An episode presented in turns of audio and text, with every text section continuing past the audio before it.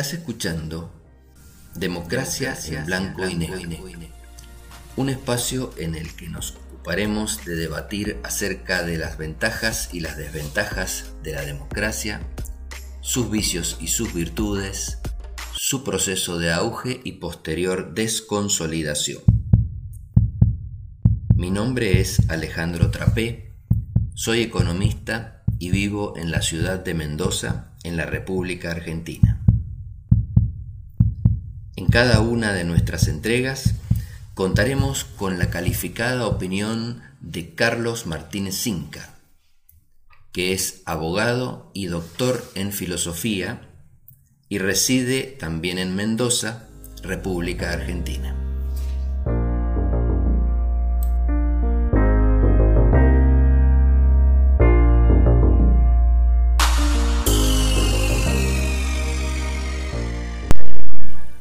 Nuestra segunda entrega dijimos que si levantábamos la vista en forma temporal, la democracia en la historia de la humanidad es un fenómeno relativamente nuevo relativamente joven.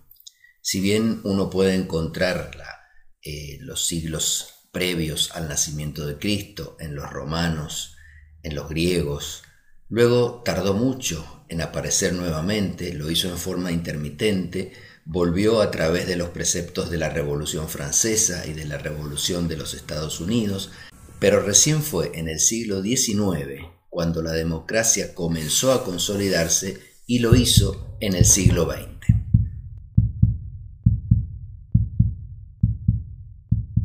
También dijimos que si observamos la foto actual, la democracia en el mundo no está tan distribuida como nosotros tendemos a pensar, sino que solamente en 20 países existe lo que se llama democracia plena, donde se respetan los derechos políticos de las personas, los poderes tienen independencia y la prensa tiene independencia también para expresarse, mientras que en el resto la democracia se encuentra deteriorada de diversas formas y casi en 50 países existen aún regímenes de corte totalitario, autoritario, en donde prácticamente la democracia es nula. Sin entrar aún en las causas de por qué a los regímenes democráticos les cuesta tanto establecerse y afianzarse en el mundo, Hoy vamos a hablar acerca de esta pugna que ha existido entre la democracia y los regímenes autoritarios, antidemocráticos en general, y cómo han ido luchando para ganar el escenario. Y así hemos tenido lo que se han llamado olas democráticas y olas autoritarias que se han ido superponiendo y han ido avanzando unas sobre otras.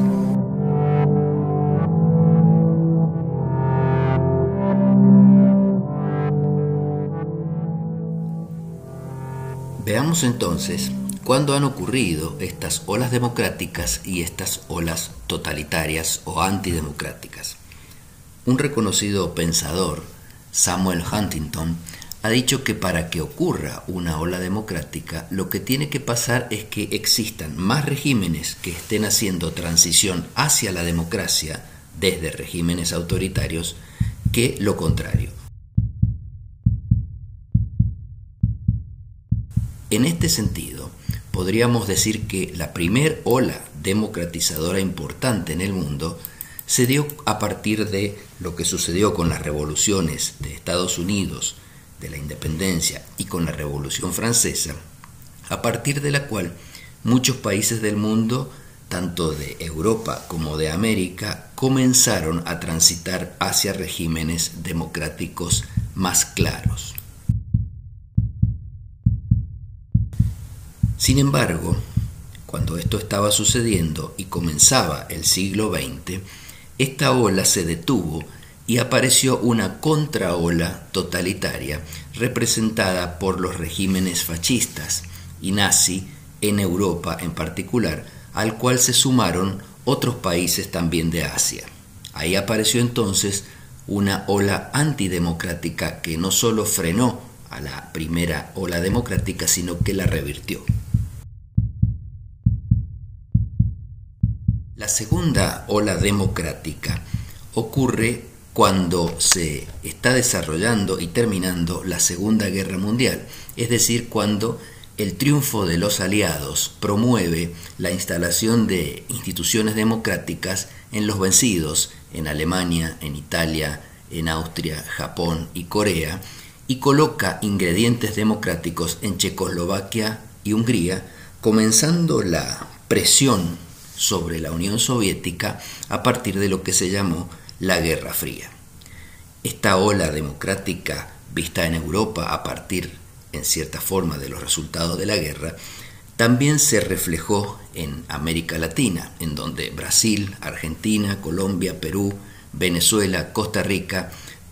comenzaron a transitar hacia regímenes democráticos, pero en muchos casos estos, como sabemos, no perduraron porque existieron una cantidad de interrupciones constitucionales a partir de golpes militares.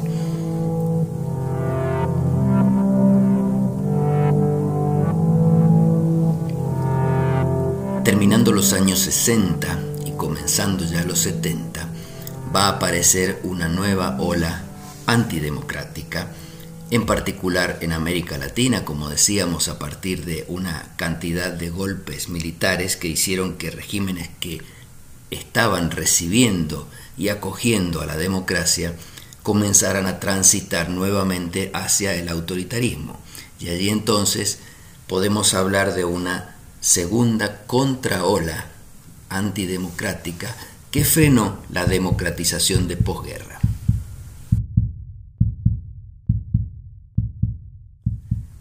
La tercera ola democrática en el mundo, que ya se instaló en Europa y en América Latina, podemos pensar que comienza a mediados de los años 70, fines de los años 70, en donde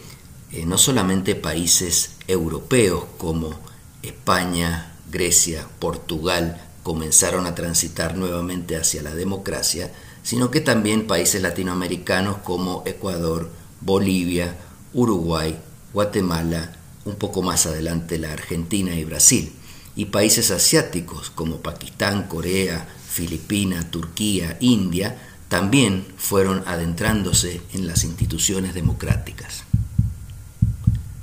En 1988, la democracia comienza a infiltrarse en el bloque comunista, llegando a Hungría y Polonia en 1989 y finalmente a la Unión Soviética con la caída del muro en 1989, la disgregación de ese grupo de países y la democratización de muchos de ellos.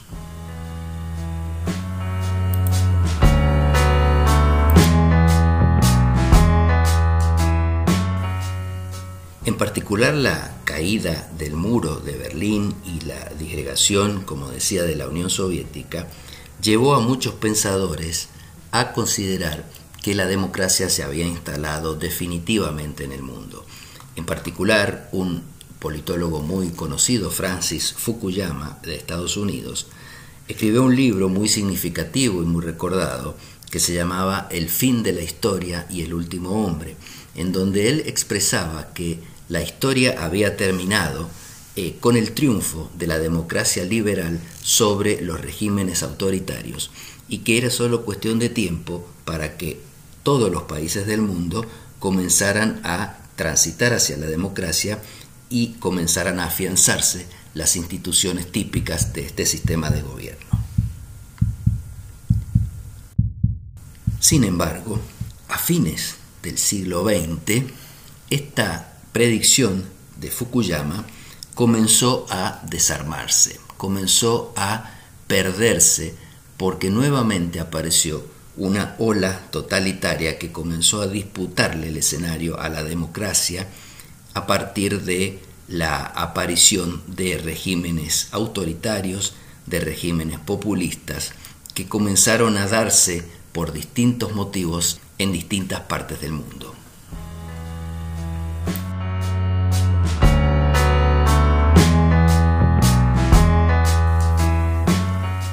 Partir de esta breve historia de pugna de instituciones democráticas y antidemocráticas en el mundo, te pregunto, Carlos,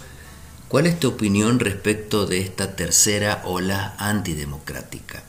¿Crees que va a sepultar definitivamente a la democracia, que este es un retroceso definitivo de la democracia, o pensás que hay chances de que vuelva a aparecer en algún momento una ola democratizadora que restaure en el mundo las instituciones que proclamaron las revoluciones de Estados Unidos y Francia?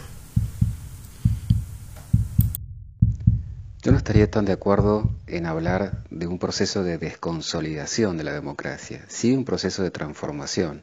Si uno habla de un proceso de desconsolidación, supone o parte de la idea que en algún momento estuvo consolidada como tal. Y bueno, es cierto que ha habido transformaciones, hemos pasado por distintas formas y etapas de la democracia, desde la democracia liberal, pasando por distintas formas de democracia representativa, democracias sociales, populares, democracias delegativas, democracias iliberales. Eh, en fin, ha habido, eh, como hemos dicho en intervenciones anteriores, distintas transformaciones y procesos, ¿no? Y tampoco estoy tan de acuerdo que la democracia liberal sea el ideal normativo, regulativo, el ideal puro de la democracia hacia el cual hay que tender, lógicamente. Todo lo contrario, la democracia liberal, eh, siguiendo una tesis de Marx interesante, ese mismo Marx que vos nos invitaste Alejandro, a tener en cuenta cuando presentaste tu libro hace un par de semanas atrás en la Facultad de Ciencias Económicas, justamente Marx dice que las formas de gobierno en general responden a una correlación de fuerzas, a distintas relaciones que se establecen entre los hombres independientes de su voluntad y que responden a un determinado grado de desarrollo de las fuerzas productivas. O sea, en otras palabras, las formas de gobierno en general responden a una base o estructura económica. Y cuando esa base o estructura económica se altera, lo lógico es que también, más tarde o más temprano, se alteren las formas de gobierno que responden a esa base económica. A esa base económica. De modo tal que en general, en la historia de la democracia, hemos visto esas transformaciones. Y probablemente este, cuando uno mira el futuro este, con la nuca o mirando el futuro con los ojos puestos en el pasado, cometa este tipo de errores de creer que hay que volver a una forma de democracia, como por ejemplo la democracia liberal, que claramente respondía a intereses de élites gobernantes de espaldas al pueblo. Eh, ese error incluso lo cometió el fundador de la filosofía política, el propio Aristóteles, que intentó teorizar acerca de la polis griega en una etapa justamente en que la polis griega ya prácticamente había desaparecido y es curioso como siendo él o habiendo sido preceptor de Alejandro Magno y habiendo tenido la ocasión de poder comprobar el surgimiento de una nueva forma de organización política, el imperio, o si vos crees, la ciudad imperial, este, sin embargo, Aristóteles se quedó preso del pasado y toda su obra, su política, es un intento por teorizar una forma de gobierno que ya había prácticamente desaparecido, la, la polis griega como tal. De modo tal que cuando uno se pregunta por los procesos de transformación, lo que tiene que estar este, principalmente atendiendo es cómo se desarrollan justamente esas fuerzas productivas,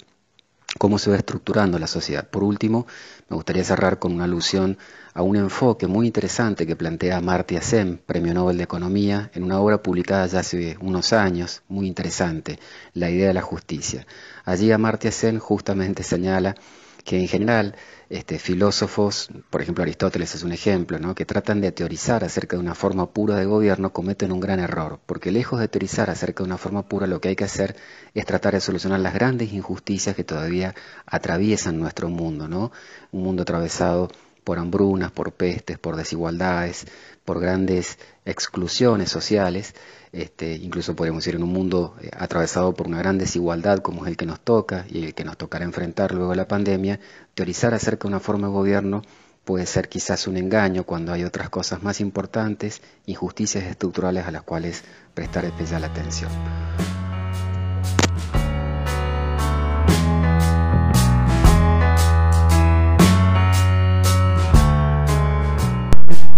Decíamos que en 1992, luego de la caída del muro de Berlín, de la implosión del régimen de la Unión Soviética y de la transición de algunos de los países que la componían hacia formas más democráticas, Francis Fukuyama escribió un libro denominado El fin de la historia y el último hombre. En ese libro lo que trataba de reflejar era que la historia de lucha entre la democracia liberal y el resto de regímenes antidemocráticos había terminado, con la victoria, por supuesto, de la democracia liberal que desde su punto de vista iba a comenzar gradualmente a extenderse por todo el planeta. Sin embargo, cuando comenzaron a transcurrir los años, este escenario previsto por este politólogo no se dio. No ocurrió de esa manera, porque en realidad la democracia liberal no pudo asentarse y ya entrado el siglo XXI comenzó a ser desafiada por otros regímenes que empezaron a erosionarla. En este caso, sin embargo, este desafío que enfrentó la democracia liberal no fue el mismo desafío que había enfrentado en las anteriores olas desdemocratizadoras, que habían eh, terminado con democracias en el mundo a partir generalmente de golpes de Estado, de guerras, es decir, de formas violentas. Lo que sucedió a partir del siglo XXI fue que la democracia comenzó a ser erosionada desde adentro, desde eh, regímenes que se iban instalando lentamente dentro de la democracia a partir de descontentos de los ciudadanos con su funcionamiento y pensando que no daba respuestas a todos los interrogantes de la época, como eran las inmigraciones, la globalización, los nacionalismos, la desigualdad económica. Dos importantes politólogos estadounidenses, Levitsky y Ziblatt, escribieron un libro en el año 2016 llamado Cómo mueren las democracias. Y en este libro muestran cómo las democracias se han ido derrumbando en el mundo, mayoritariamente no por golpes violentos, sino a través de deslizamientos graduales hacia regímenes más autoritarios. Es decir, mueren, según estos autores, no desde afuera, sino desde adentro. Llevan dentro el germen de su destrucción, precisamente porque no funcionan como deberían funcionar. Y entonces aparecen alternativas políticas, personajes que van comenzando a tallar en la cabeza de la gente y a mostrarle que ese sistema no funciona y a proponerle cosas nuevas.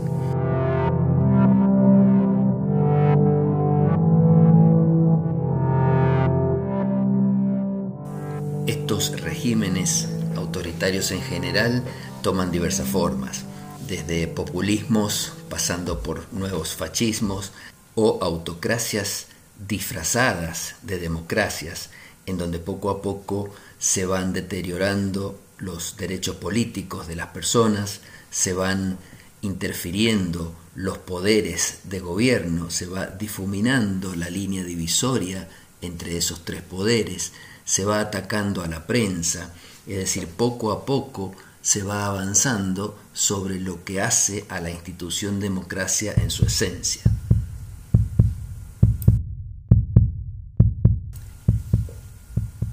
Este fenómeno de deterioro de la democracia ha sido advertido por muchos estudiosos que han ido avanzando sobre temas referidos y a lo que ellos llaman en general el asedio a la democracia. En particular, eh, el Economist, a través de su unidad de inteligencia y de investigación, ha hecho un estudio de cómo han evolucionado las democracias en el siglo XXI y cómo han ido perdiendo importancia relativa en el mundo. Este proceso es lento, pero firme, sistemático. Desde 2007 hasta 2020, los 28 regímenes plenamente democráticos que existían en el mundo se han reducido solo a 20. Los regímenes intermedios han permanecido alrededor de 82-84 países y los regímenes autocráticos, que en 2007 eran 50, han pasado en 2020 a 57.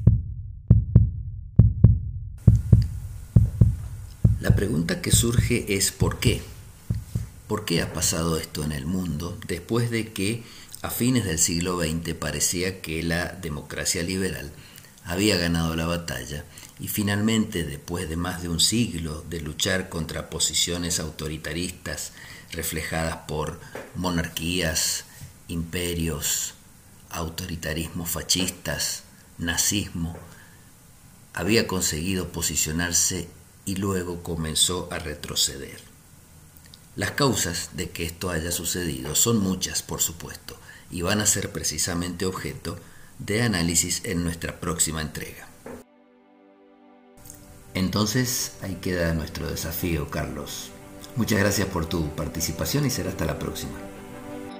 Muchas gracias Alejandro y hasta la próxima.